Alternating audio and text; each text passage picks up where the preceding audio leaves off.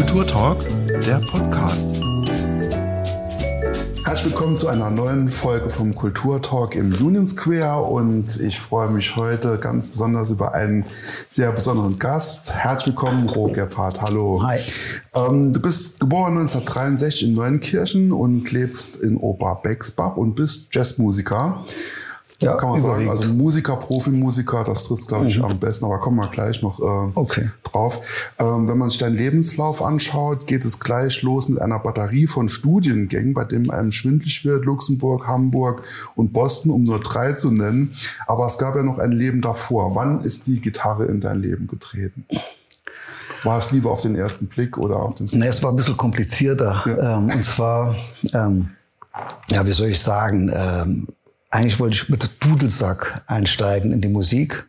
Naja, äh, eigentlich bin ich mit der Blockflöte eingestiegen in diese Musik äh, als, als Sechsjähriger und habe das Instrument direkt mal gehasst. Ja, ja. Und da habe ich dann direkt mal wieder aufgehört mit Musik. Und dann in der Tat kam irgendwie diese fixe Idee Dudelsack. Irgendwie inspiriert von irgendwelchen Fernsehsendungen oder Filmen, was auch immer. Aber absurd auf eine Art. War auch damals, wann war das? Das war dann bin 63 geboren, das war dann so 73, wie sollte man da an Dudelsack rankommen und so weiter, gab es ja kein Internet und das wäre irgendwie, äh, war zu weit weg. Dann äh, habe ich in der Tat, äh, wollte ich Klavier lernen, aber es ist halt so, dass äh, Klavier halt irgendwie ähm, mit relativ hohen Kosten verbunden gewesen wäre. Und äh, das war damals nicht möglich. Also meine Eltern waren jetzt nicht arm oder so, aber das war ein anderes Standing. Klavier ist dann ein bisschen aussortiert worden. Ähm, und dann kam in der Tat der Kontakt zu äh, Nachbarjungs. Ich weiß sogar noch, wie sie hießen, Sven und Ralf. Äh, Sven und Ralf mit Vornamen. Der Vater hat bei der Deutschen Bundesbahn gearbeitet. Gut, den Nachnamen fällt mir nicht mehr ein. Und die hatten in der Tat klassischen Unterricht, Gitarre, und haben auch so Folk-Songs gespielt, so mit paar Akkorden. Und da bin ich da bei denen auf die Gitarre gekommen. Mhm. Hab dann äh, von meinem Großvater eine Gitarre bekommen, gleich mal eine Ibanez mit Stahlseiten, also schon ein relativ gehobenes Instrument. Und äh, leider Gottes, äh, du weißt es, so eine Western-Gitarre, so als zwölfjähriger Anfänger, das tut richtig weh. Mhm. Und da habe ich mich so ein bisschen durchgebissen, habe aber dann noch mit mal mit 14 zugunsten des Sportes, das war Wasserball, Volleyball und so weiter, habe ich aufgehört. Aber dann kam für mich in der Tat so ein Schlüsselmoment, so mit 15, 16, da habe ich so Ambi Schillo, Bernd Sommer, das war so die Neunkircher Rock und Pop High Society, also bekannte Leute in der Zeit, in dem Rahmen. Und die habe ich dann gesehen und das waren dann meine Helden. Mhm. Und da habe ich in der Tat mit 15, 16 habe ich entschlossen, äh, ich werde jetzt mal Profimusiker. Mhm. Und habe dann richtig angefangen mit der Gitarre. Ja, habe sehr gerne gespielt und sehr viel gespielt und ja, es hat mir sehr großen Spaß gemacht. Du hast gerade das Thema Blockflöte angesprochen, das mhm. hatten wir hier schon tatsächlich ein paar Mal. Mhm. Ähm, du bist ja auch in der Lehre tätig, werden wir auch gleich noch mhm. besprechen. Ähm, ist das ein Fehler, dass man den Kindern halt so diese Blockflöte am Anfang aufdrückt oder also es ist in der Tat, ich habe dann später Blockflötistinnen und Blockflötenspieler kennengelernt. Das ist eigentlich ein wahnsinnig schönes Instrument, mhm. kann es sein. Und auch sehr virtuos. Da gibt es ja diese alten, äh, mittelalterlichen Flöten. Und dann gibt es ja diese verschiedenen Größen, Piccolo-Flöte, Sopran. Dann gibt es Bassflöten, dann Kontrabassflöten. Da gibt es ein ganzes Sortiment. Ist halt irgendwie, Blockflöte klingt gleich so ein bisschen nach Karl Orff und irgendwie, ich muss jetzt spielen. Äh, gut, es, es hat sich jetzt natürlich nicht so durchgesetzt äh, in der Musik wie zum Beispiel Klarinette oder Saxophon, aber in der Tat ist es auch ein sehr schönes Instrument. Aber in der Grundschule, wie soll das vermittelt werden? Ne? Das sind meistens, ja, die Lehrer sind meistens keine, sagen wir mal, äh, jetzt versierten Spieler und äh, das ist vielleicht so das der erste Moment, diese Inspiration, dass jemand spielt und dass man äh, das als kleines Kind dann auch so wahrnimmt als Faszination was irgendwie mit Überzeugung gespielt wird und schön klingt und so weiter. Und ich glaube, der Moment findet wahrscheinlich eher nicht statt. Mhm. Äh, jetzt hast du eben gesagt, du hast dich entschieden, äh, Profimusiker zu werden. Dann ist es halt so. Äh, wie, wie kamst du dann zum Jazz? Also wie kommt ein junger Mensch dazu, sich für Jazz zu interessieren? Also klassische Gitarre ist oft auch ein Einstieg, aber mhm. warum gerade Jazz? Wie kam es dazu? Ich weiß es nicht. Ich habe in der Tat, mit 15 haben wir natürlich die Purple, Smoke on the Water und ACDC und äh, von Black Sabbath, äh, wie heißt dieser Song? Paranoid. Paranoid. So eine Band hat man natürlich. Ähm, ich bin auch mit dem äh, Frank Rummler das erste Mal in den Unterricht gegangen, der später bei ähm, Lancelot Bass gespielt hat, die ja dann versucht haben, in L.A. da irgendwie Karriere zu machen. Den ich übrigens immer äh, mal wieder sehe, der wohnt jetzt auch in Bexbach. Da geht er mit seinem Hund spazieren. Mhm. Und mit dem zusammen hatten wir Unterricht. Und der ist natürlich sehr rockorientiert geblieben. Der hat ja auch mit Michel Schenker nachher gespielt und so weiter. Ähm, aber in der Tat bin ich dann mit 16 da so, da war so Einstiegsdroge, war dann Carlos Santana, äh, George Benson ähm, John McLaughlin. Und mit George Benson bist du quasi ja schon im Jazz dann drin. Mhm. Das ist ein anderes Ideal vom Sound für Gitarre und so weiter. Und damals gab es auch diese Radiosendung, gab es jeden Mittag um 12 Uhr Jazz so und so. Ich glaube, das war sogar beim SR. Und da habe ich mir in der Tat das angehört. Mhm. Und auch zur Verwunderung von meinen Schulkollegen und so weiter. Die waren halt so Fleetwood Mac und Jazz Hotel und Genesis, Yes und so weiter. Mhm. Aber in der Tat, ich habe da irgendwie, hat mir gefallen. Dieses bunte, diese bunten Akkorde und irgendwie das so Kommunikation zwischen den Instrumenten. Ich habe keine Erklärung dafür. Okay, ist einfach gekommen. Ja. Ähm, ich habe eben kurz angesprochen, äh, du hast dann tatsächlich auch diesen Weg konsequent verfolgt. Ähm, ja, es sieht vielleicht konsequent aus. okay, dann erzähl mal. ähm, ja, was heißt, äh, Erzähl mal, das ist eine lange Geschichte. Also das wäre eine lange Geschichte, sagen wir mal so. Also in der Tat gab es ja damals, äh, du hast die Studien angesprochen, in der Tat gab es ja damals kaum Schulen, äh, an denen man überhaupt Jazz studieren konnte. Mhm. Damals war klassisches Studium war angesagt. Jazz ging gerade erst los. Es gab ein paar Schulen in, in Holland, gab es ein paar Schulen, in Deutschland gab es, äh, glaube ich, Berlin und Köln. Und das war's dann auch schon. So, und dann versucht man so als 18-, 19-Jähriger einen Studienplatz zu bekommen in dem Bereich. Hat vielleicht auch nicht so die super Lehrer gehabt, hat, weiß, wusste auch nicht, wie man sich so vorbereiten soll auf äh, Aufnahmeprüfungen. Und dann steht man da plötzlich in, in Köln, das sind dann 80 Gitarristen. Und die sind dann so 25 aufwärts und dann hört man, wie die so Soundcheck machen und denkt, oh, oh, wo bin ich denn hier gelandet?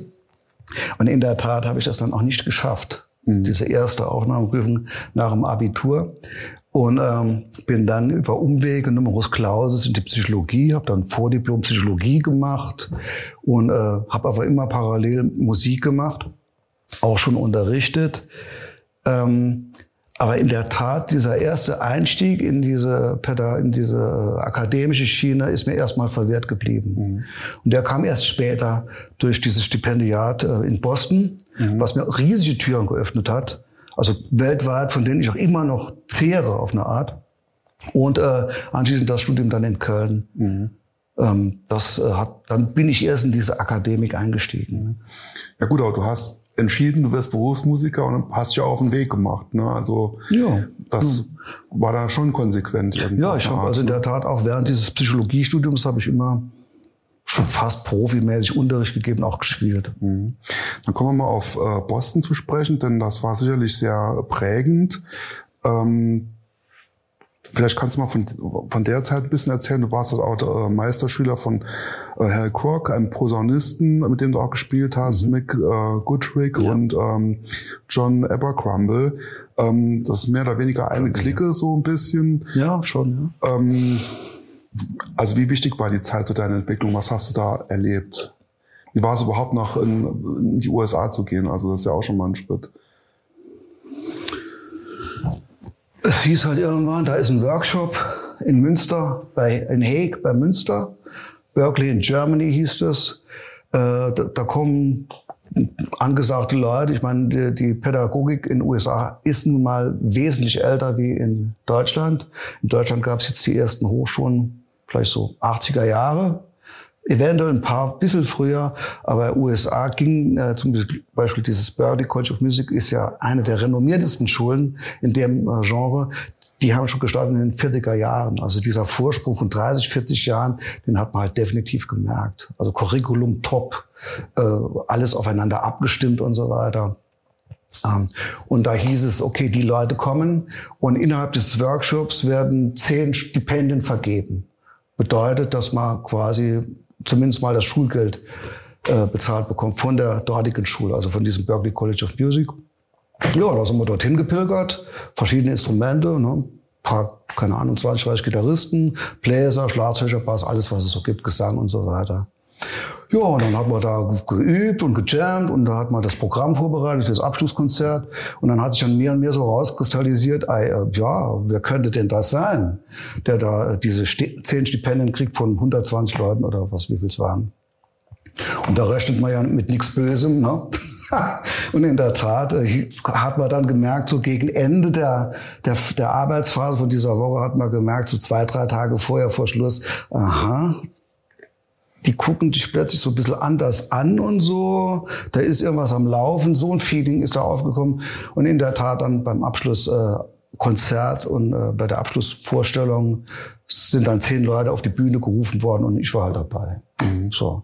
Und ansonsten hätte ich das auch gar nicht machen können, weil die Schule ist viel zu teuer für einen Normalsterblichen. Mhm. Also die, äh, man weiß ja, dass in den USA die Schulen viel Geld kosten und dass wenn, wenn sich ein Eltern dazu entscheiden, äh, ihre äh, Kinder zu machen, sagen wir es jetzt einfach mal so, dann wird ja schon bei der Geburt, fangen die schon an, Geld zurückzulegen, weil mhm. es klar, wir brauchen da 100.000, 80.000 oder wie, wie auch immer, was das kostet. Äh, aber in der Tat, ich hatte das Glück mit diesem Stipendium und habe das Schulgeld bezahlt bekommen. Allerdings äh, Wohnen und Leben musste ich aus eigener Tasche zahlen. Es gab also einige Stipendiaten, die haben sogar das bezahlt bekommen. Mhm. Ja. Und dann bist du dann auch in gewisse Kreise gekommen. Äh, klingt jetzt ein bisschen komisch, aber mhm. äh, das sind ja alles gestandene Musiker. Äh, das war mit Sicherheit auch äh, für dich äh, ein Quantensprung, mit denen zusammenzuarbeiten. Ja. Für mich war irgendwie, weißt du, das Problem ist, wenn man jetzt hier im Saarland äh, rum spielt, aber es ist ja auch schon überregional damals schon gewesen, also auch mhm. Köln, bisschen Berlin, München und so weiter, auch ein bisschen rüber nach Frankreich wegen der Grenznähe, da Paris war man oft gewesen und ein bisschen in Polen waren wir auch. Dann spielt man gut, man weiß, man spielt gut oder auch nicht gut, aber äh, man weiß nicht, wo man letztendlich global steht. Mhm. Man hört so die CDs aus USA und die Platten und denkt, wow, das ist ja richtig auf Wahnsinnsniveau. Earth, Wind Fire und Phil Collins und weißt du, hat man solche Sachen im Ohr und auch diese Top-Spieler, Aldi Miola und so weiter. Und dann weiß man eigentlich nicht, wo man steht jetzt global. Und wenn man jetzt aber nach Boston geht, ans Berklee College of Music, dann sind da Leute aus Asien, aus Afrika, aus Europa natürlich, aus äh, den arabischen Ländern, natürlich Südamerika und sogar relativ wenig Nordamerikaner. Also war ich überrascht, wie wenig Nordamerikaner an diese Schule gegangen bin, äh, sind. Aber man hat so ein Gespür dafür bekommen, wie so das globale mhm. Niveau so ist, auch die globale Wahrnehmung von dieser Art von Musik. Und das hat mir gut getan. Mhm. Ich wusste plötzlich, wo ich mich so einordnen kann. Ja. Das war eine gute Sache. Also du würdest also schon auch jungen äh, Musikern empfehlen, äh, wenn sie es ernst meinen, auch mal auf Bildungsreise zu gehen und äh, die Welt Absolut. zu entdecken und nicht nur im. Saarland. Ja. Die, viele gehen ja jetzt auch nach die nordischen Staaten, nach Schweden gehen mhm. viele. Ähm, muss nicht USA sein. Südamerika ist bestimmt auch sehr interessant. USA ist natürlich klar, die haben ein Top-Niveau. England auch. Mhm. Ja? Aber ich würde auf jeden Fall empfehlen, mal raus und gucken, wo man so steht. Auch Einflüsse, Inspiration mhm. außen. Okay. Ähm, wir haben es eben kurz angedeutet, du bist auch in der Lehre tätig und äh, man kann quasi lernen, wie du zu spielen. Du hast mich ein Buch rausgebracht, das Jazz-Alphabet. Mhm. Ähm, was macht dieses Buch aus und wie kam es dazu, dass du gesagt hast, schreib mal ein Buch? Ähm, das war zum einen war das ähm, die Überlegung, wenn ich ein pädagogisches Werk aufzuweisen habe, bringt mich das wahrscheinlich weiter in meiner Karriere als Lehrer. Dann auch die Öffentlichkeitswirkung, ähm, dass man äh, nochmal gesehen wird, auch in dem Bereich, nicht nur als Spieler. Ähm, und dann hängt es natürlich stark davon ab, welchen Verlag man kriegt. Das war auch ein bisschen abenteuerlich beim Jazz Alphabet. Das sah zuerst nach Schott aus, was natürlich sehr renommiert ist. Dann ist der totale Absturz gekommen, quasi gar kein Label, beziehungsweise ein Label oder ein Verlag, der äh, namenlos ist. Das hätte gar nichts bewirkt. Und dann kam doch noch mal dieser Hype über Arma, der, die relativ äh, ähm, renommiert sind als Verlag und durch die ich dann letztendlich auch diese Musik diesen deutschen Musikeditionspreis bekommen habe, weil den kriegt man nicht, wenn man so aus dem Niemandsland kommt oder beim Verlag ist, der kein Standing hat. Also so einen Preis kriegt man nur mit einem Verlag, der irgendwie etabliert ist. Mhm. Das war das eine. Und das andere ist in der Tat, ähm, man hat irgendwann so viel Gedanken sich gemacht über musiktheoretische Ansätze, Tonleitern, Akkorde, äh, Improvisation im Allgemeinen und hat das Gefühl, man will das so ein bisschen zusammenfassen. Und in der Tat da hat man so das Gefühl, da soll jetzt ein Buch draus werden, äh, wo auch dem Nachwuchs hilft, mhm. weiterzukommen. Und ich habe in der Tat an dem Buch jetzt letztendlich, ich weiß noch, als ich in New York auf der Treppe von meinem Freund da saß und äh, das erste Mal mit einem, weiß nicht mehr, was das damals für ein Laptop war, aber da war ich vielleicht so Mitte 30, würde ich sagen. Damals habe ich angefangen mit dem Buch. Das ist also war über eine Strecke von 20 Jahren. Mhm. Das ist, Buch ist im Prinzip 20 Jahre Lebenserfahrung als Spieler. Mhm. Ja. Also empfiehlt sich auf jeden Fall für alle, die auch in den Bereich gehen wollen. Äh, richtet sich an Anfänger oder an Fortgeschrittene, kann man das sagen? Es ist ähm, für Anfänger eher nicht geeignet, würde mhm. ich sagen. Okay. Es baut zwar auf, aber es ist für fortgeschrittene Leute, ja. Mhm. Dein Wissen gibst du möglicherweise auch an einen ganz besonderen Kollegen weiter, nämlich deinen Sohn. ähm, allerdings spielt er nur äh, auf zwei Seiten weniger als du. Bist mhm. du darüber ein bisschen traurig oder sagst du Hauptsache kein Schlagzeug? Ja, ich, ich höre das oft und denke, was, was ist das jetzt für ein Kommentar? Der spielt ja nur Bass, der spielt nur vier Seiten, also jetzt kein Angriff an dich. Aber dann denke ich immer so über die Rolle vom Bass in der Musik, also in unserer Musik. Und die ist so entscheidend. Und eigentlich will man gar keinen Bassisten haben, der sechs Seiten hat. Ich meine, das ist ja mittlerweile relativ mhm. üblich. Aber eigentlich will man den gar nicht oder braucht den gar nicht. Man braucht eigentlich nur den Vierseiter-Bass. Das ist meine persönliche Meinung. Ähm, und äh, der Alec ist jetzt 14, wer weiß, wo der landet. Mhm. Kann sein, dass der, der spielt auch ein bisschen Klavier, vielleicht geht er da rein, vielleicht fängt er auch mit der Gitarre mal an, vielleicht wird er komponieren, vielleicht hört er auch auf. Mhm. Ich weiß nicht. Ich weiß nur, dass er sehr großes Talent hat, mhm. also sehr intuitiv und sehr rhythmisch ist und äh, den kannst du irgendwie in so eine Band, Nina weiß du kannst in so eine Band mit Profis stellen. Ich bin dann, dann auch immer überrascht und das groovt dann und der kommt dann mit der Form zurecht und so. Und da haben wir auch nie, äh, habe ich nie ein Ding draus gemacht mit ihm. Ähm, der hat, der bringt das einfach, einfach so mit sich. Und da hat er halt die vier Seiten. Jetzt hat er in der Tat hat er äh, einen Fünfseiter zu Hause jetzt hängen, da geht's jetzt schon los. Er nähert sich an. Und äh, genau, jetzt bin ich mal gespannt, wo die Reise hingeht. Aber meines, für meinen Geschmack, Bass hat vier Seiten, reicht. Reicht Gut, Gute Sache. Ja. Ich habe mal ein paar Videos angeschaut, also für das Alter schon sehr beachtlich auf jeden ja, Fall. Ja, ja, das ist toll, ja. Äh, würdest du ihm auch empfehlen, Besuch, äh, Berufsmusiker zu werden? Ah ja, eine gute Frage. Ja. Gemeine Frage. Ja. ja. Wir sind, was für ein Jahrgang bist du? 73. 73, bist zehn Jahre jünger wie ich. Ja. Also ich habe angefangen in der Zeit, da hat man sich totgespielt in unserem Bereich. Das war so Ausläufer Woodstock noch. Da war unheimlich viel Bewusstsein für so Live-Musik und die Leute sind gerne hingegangen. Und jetzt, ich bin gebürtiger Neunkirche, also allein in Neunkirchen gab's 15 Locations, wo man spielen konnte. Ja, also gegen Gage. Ich meine, das war jetzt kein großes Geld, aber es war okay. Es war zum Teil mehr, wie was heute bezahlt wird in dieser Art von Locations. Es waren ja Kneipen oder irgendwelche Museen oder Bibliotheken. Auf jeden Fall, man konnte unglaublich spielen. Und das war auch in Neunkirchen 15, dann gab es in Homburg gab es 12, in St. Ingbert gab es drei, in äh, Saarbrücken gab es natürlich 20 und so weiter. Also rein im Saarland konnte man schon im Prinzip im Jahr 150 Konzerte konnte man spielen. So. Und das ist natürlich äh, eine Voraussetzung, wo man sagt, klar, das mache ich, das ist toll. Ich kann hier mein Ding machen, mein Hobby zum Beruf machen und äh, ja, feine Sachen. Aber das hat sich in der Tat gewandelt. Da kam dann irgendwann die VHS-Kassette, weiß ich noch, dieser große Videoboom und plötzlich sind die Leute sind viele Leute erstmal zu Hause geblieben. Mit der Chio-Chips-Tüte und Kaste Bier mhm. haben die dann zu Hause samstags abends da gesessen, haben sich irgendwelche Filme ausgeliehen und haben ihre Freizeit zu verbracht, anstatt aufs Konzert zu kommen. Das war so der erste Eingriff in diese Art von Szene. Und äh, dann kam das Internet. Plötzlich konnte man alles so sich so weltweit so abrufen. Klar, das hat natürlich nichts mit Live-Atmosphäre beim Konzert zu tun, aber trotzdem. Ähm, es hat natürlich einen anderen Freizeitmarkt eröffnet. Und so ist das immer weiter zurückgegangen mit den Konzerten. Äh, mittlerweile sind wir in Neunkirchen noch bei einem namhaften Veranstalter, und zwar ist das die Kulturgesellschaft, mhm. sprich das Kulturamt. Und das meiste in unserem Bereich läuft mittlerweile über Kulturämter. Das hat damit zu tun, dass ähm, zu wenig Leute kommen, um den finanziellen Apparat zu stemmen. Äh, wer also äh, als, als äh, wer nicht im kommerziellen Musikbereich arbeitet, ist auf Sponsorengelder angewiesen.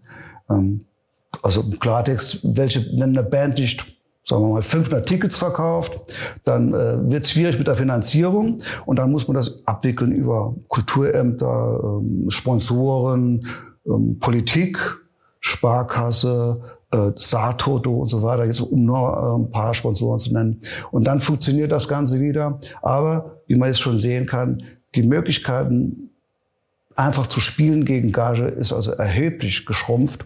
Und in der Tat, wenn mein Sohn jetzt sagen würde, ich will Profimusiker werden, würde ich sagen, klar, ähm, mach, aber da musst du gucken, dass du in diesem pädagogischen Bereich so eine Art Standbein findest. Mhm. Also dieser reine Live-Betrieb, dieser Konzert-Live-Betrieb halte ich für sehr schwierig mittlerweile. Mhm.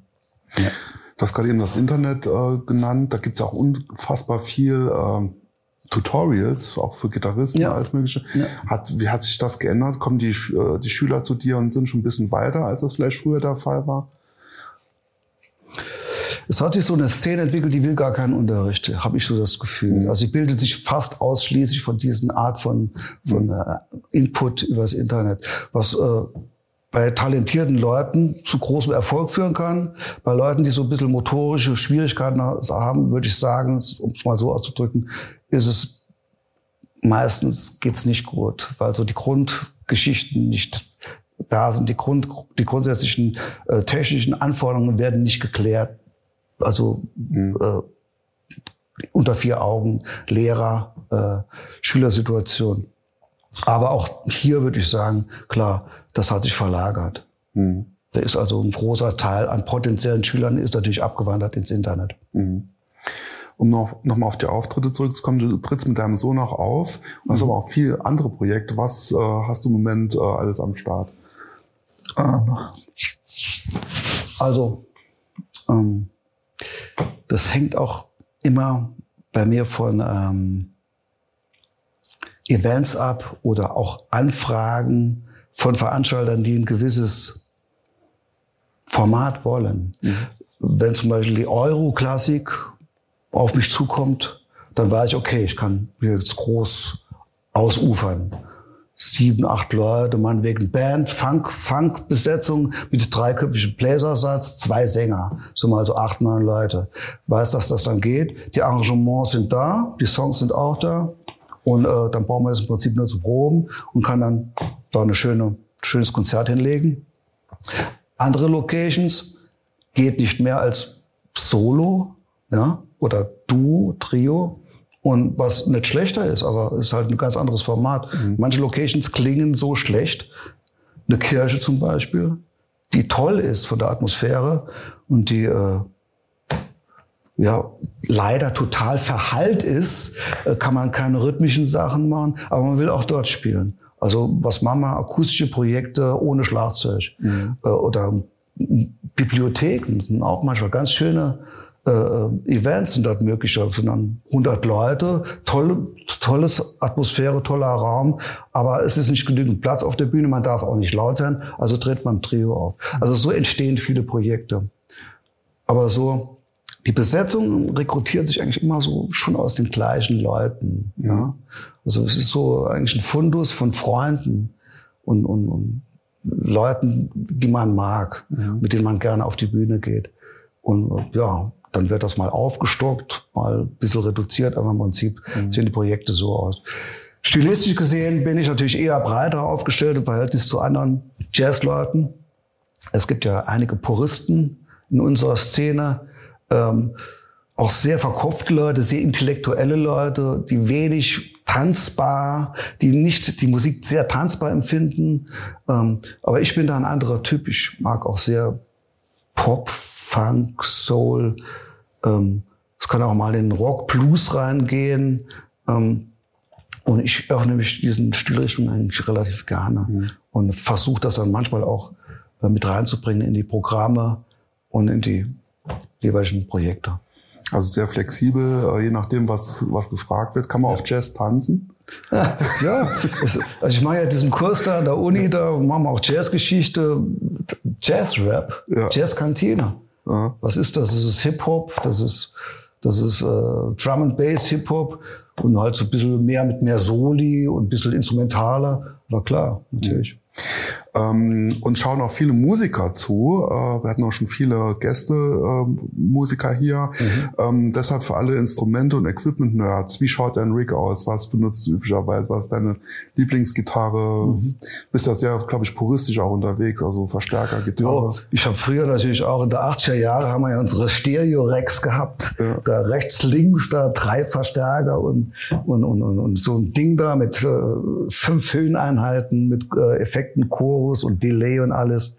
Ähm, das hat sich aber irgendwie, es ist auch so Moden unterworfen. Im Moment ist klar, es ist reduziert. Ich habe, ich mag zum Beispiel jetzt keinen Chorus mehr im Sound. Ich äh, fahre so einen sehr natürlichen Sound, äh, ab und zu ein bisschen Delay drauf. Und äh, ansonsten ja, mag ich den Klang, wenn man direkt so aus den Fingern den rausholt. Mhm. Und ähm, habe so auch meine Vintage-Teile, die Red, habe ich noch von den 80er Jahren, habe ich noch eine alte Red und einen Tube Screamer aus den 80er Jahren, so Zeugs. Und ähm, ich bin Endorser für Jusen Kettner und bin Endorser für Ibanez. Und insofern spiele ich auch die Instrumente. Äh, es werden vielleicht böse Zungen behaupten, ich äh, spiele die nur, weil ich Endorser bin mhm. und die Sachen quasi umsonst kriege. Äh, aber in der Tat ähm, ich habe jetzt zum Beispiel diesen neuen Houston Kettner Deluxe, den äh, Meister, den Grandmeister. Und das ist ein toller Amp, muss ich wirklich sagen. Klingt wirklich richtig schön. Und die Gitarre, die ich im Moment von Ibanez spiele, ist auch eine sehr gute Gitarre. Mhm. Also fahre ich da ganz gut mit meinem Endorsement. Okay, super. Ähm, wir zeichnen jetzt Mitte Februar auf. Ähm, in einem Monat werden die Corona-Maßnahmen angeblich äh, so weit zurückgenommen. Ähm, wie hast du diese Zeit äh, erlebt? Wie hast du dich über Wasser gehalten? Ja, das ist eigentlich eine traurige Frage. Ähm, mache ich mir auch viel Gedanken im Moment drüber, weil äh, in der Tat ähm, wir freien Künstler, Freelancer quasi, ähm, hatten einfach keine Chance mehr weiterzumachen. Wir haben mhm. aufhören müssen. Es gab zwar dann die Öffnung da, äh, so gegen Ende Sommer äh, 2020 gab es eine Öffnung, dann gab es jetzt wieder ein bisschen Öffnung 2021. Ich weiß nicht, was passieren wird jetzt im Sommer 22 und ob es im Winter oder Herbst wieder zugeht. Ähm, aber in der Tat, klar, es gab diese Programme, Neustart so und so. Und ähm, aber es war so kompliziert geworden alles. Äh, die ganze Organisation ist so kompliziert geworden. Alles ist so verwässert oder über Bord geworfen worden. Also man hat da Konzerte angesetzt, man hat Proben angesetzt, man hat die Medien angesetzt, man hat Interviews gegeben und fünf Tage vorher wird's abgesagt. Und das Publikum ist dann enttäuscht, die freuen sich und dann hören sie dann doch auf Umwegen, nee, sorry, ja, aber es war doch, ah, nee. Und äh, das macht man dann drei, vier, fünf Mal mhm. und dann hat man, dann denkt man auch, ja, warum soll ich es machen, wenn es dann doch abgesagt wird? Und dann hört man in der Tat damit auf. Und äh, es hat, äh, ich glaube, ich, ich bin nicht wirklich betroffen, weil ich habe dieses Klick oder diesen Approach, doch auch über die Pädagogik da mhm. Musik zu machen und, und Musiker zu sein und Künstler zu sein, auch immer noch Ähm, habe dann auch verschiedene Formate ausprobiert, digital gemacht und du hast ja mitbekommen, die Streamings und was da so alles passiert ist dann. Ähm, aber äh, andere Leute, die jetzt nicht dieses pädagogische Ding da ähm, als Möglichkeit haben, ich glaube, die haben wirklich aufgehört. Mhm. Und ich weiß, muss man mal gucken, wie es weitergeht. Also was auch jetzt passiert. Im Sommer, Herbst, ob noch mal eine neue Welle kommt, weil irgendeine Mutation entsteht oder was auch immer. Hoffen wir mal das Beste. Mhm. Ja, das Digitale äh, geklappt. Also ich meine, das ist ja je nach Instrument auch schwierig. Ne? Also mhm mit Time Delays oder äh, bei Blasinstrumenten kommt es auch viel auf äh, zum Beispiel auf Atmung an, auf so Feinheiten, die man vielleicht gar nicht hört über die schlechte Technik. Also, du, redest quasi von ähm, Streaming-Unterricht auch oder ja, Streaming-Sessions. Ja, genau. ja, da haben wir viel probiert, da gab es ja Sonar gibt's oder Sonor, ne Sonar mhm. und es gab noch Jamkazam, da gibt's ja diese unterschiedlichen Plattformen. Da haben wir viel probiert, aber du, also ich kann da nicht richtig spielen, ja. weil da ist immer alles zeitversetzt und das knackt und kracht und, und da hast du Aussetzer und so weiter. Also ich habe es wirklich probiert, aber ne. Mhm. Okay. Nee, das ist keine Option. Und für mich war es auch keine Option, da in, in die Klotze reinzuspielen, ohne Feedback ohne Konzertatmosphäre. Wir haben es versucht. Wir haben es wirklich versucht. Aber klar, wenn jetzt gar nichts anderes mehr geht, ich meine, wir sind kreative Leute, wir wollen auch, dass die Kunst weitergeht, aber wenn jetzt wirklich gar nichts anderes mehr gehen würde, würde man uns wahrscheinlich noch mal mehr drauf einlassen. Aber wenn es nicht unbedingt sein muss, mhm. Hm, also mein Ding ist es nicht. Mhm. Dann schauen wir optimistisch nach vorne. Ja. Gibt es größere Projekte, die du in diesem Jahr noch planst? Ja, wir haben ja unsere GEMA-Stipendien, kriegen wir ja und auch andere. Ich habe so ein digitales Projekt, das vom Kultusministerium äh, gefördert wird oder finanziert wird. Da sollen fünf, sechs Aufzeichnungen laufen. Die GEMA, das GEMA-Stipendium hat diese neue CD ähm, da quasi äh, ermöglicht, Blue Music for Blue Planet. Mhm. So wird auch die CD wohl heißen. Es geht also um Nachhaltigkeit, um Klimaschutz und so weiter. Auch die Titel heißen so. Und äh, das sind wir im Moment kräftig am Produzieren. Und die muss quasi, zumindest mal das Masterband muss Ende März fertig sein. Und dann geht natürlich die CD in Pressung. Dann wird es wahrscheinlich so April, dann ist die CD fertig Ende April und dann sind hoffentlich nochmal die Konzerte, wo wir die CD dann auch vorstellen können. Mhm. Ja. Also im Moment sieht es ganz gut nochmal aus, es wächst nochmal, aber so hat es auch letztes Jahr auch mhm. ausgesehen. Ne? Gucken ja. wir mal. Schauen wir mal, du hast eine Homepage, wo findet man äh, dich? rohgebhardt.com. .com, genau, da gibt's auch alle News. Ja. ja, bei uns äh, ist es große Tradition, dass jeder Gast ein Ding, eine Sache mitbringt, die was bedeutet, inspiriert. Mhm. Was hast du uns mitgebracht? Äh, ich habe lange überlegt. Ja. Äh, die Gitarre wäre war mir jetzt ein bisschen zu äh, plakativ gewesen. Ja. Aber in der Tat habe ich schon überlegt, dass ich das hier mitbringe.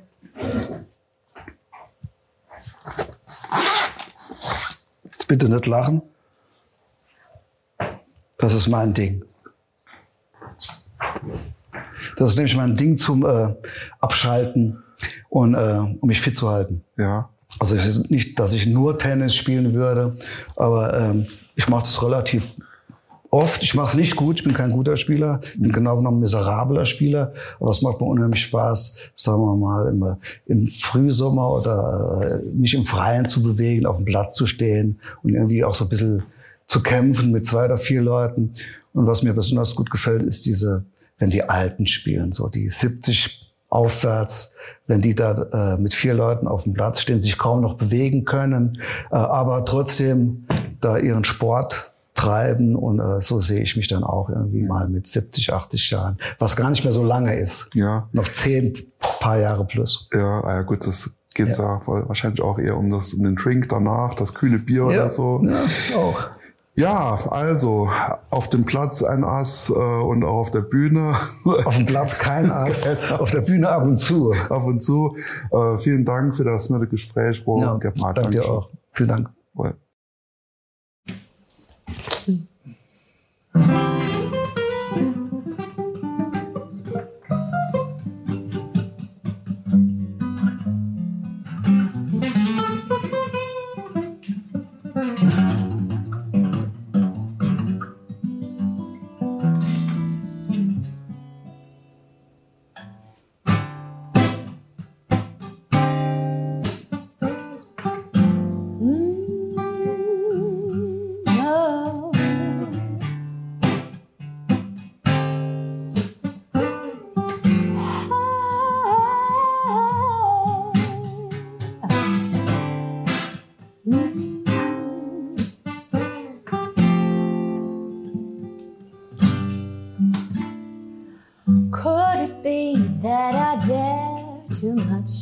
That I lean too much on your love? That's what I think sometimes when I claim you're mine. Could it be that I care too much?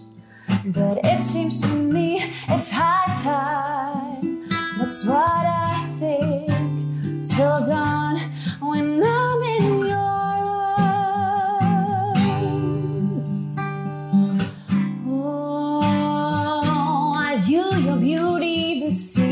the skies above that flow through endless years, and I am driven to tears. Oh, so far I've lost so many things, but losing you means more, much more.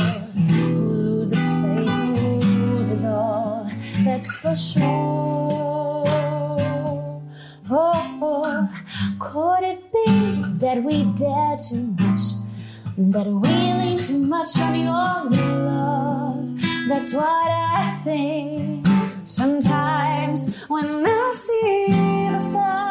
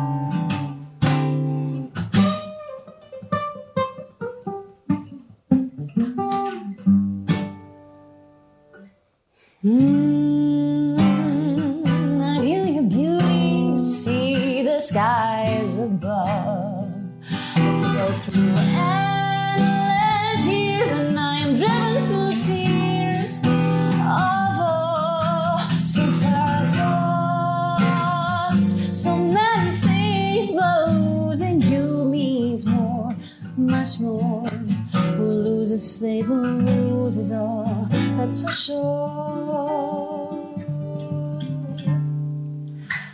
Could it be that we dare too much? That we lean too much on love?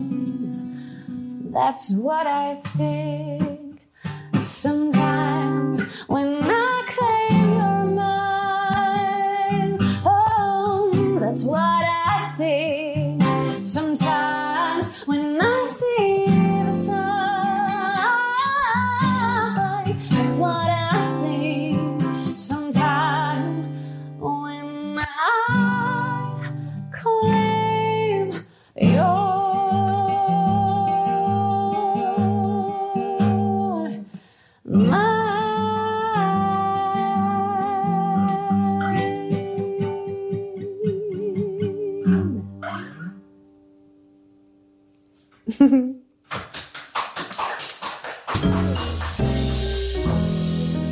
der Kulturtalk.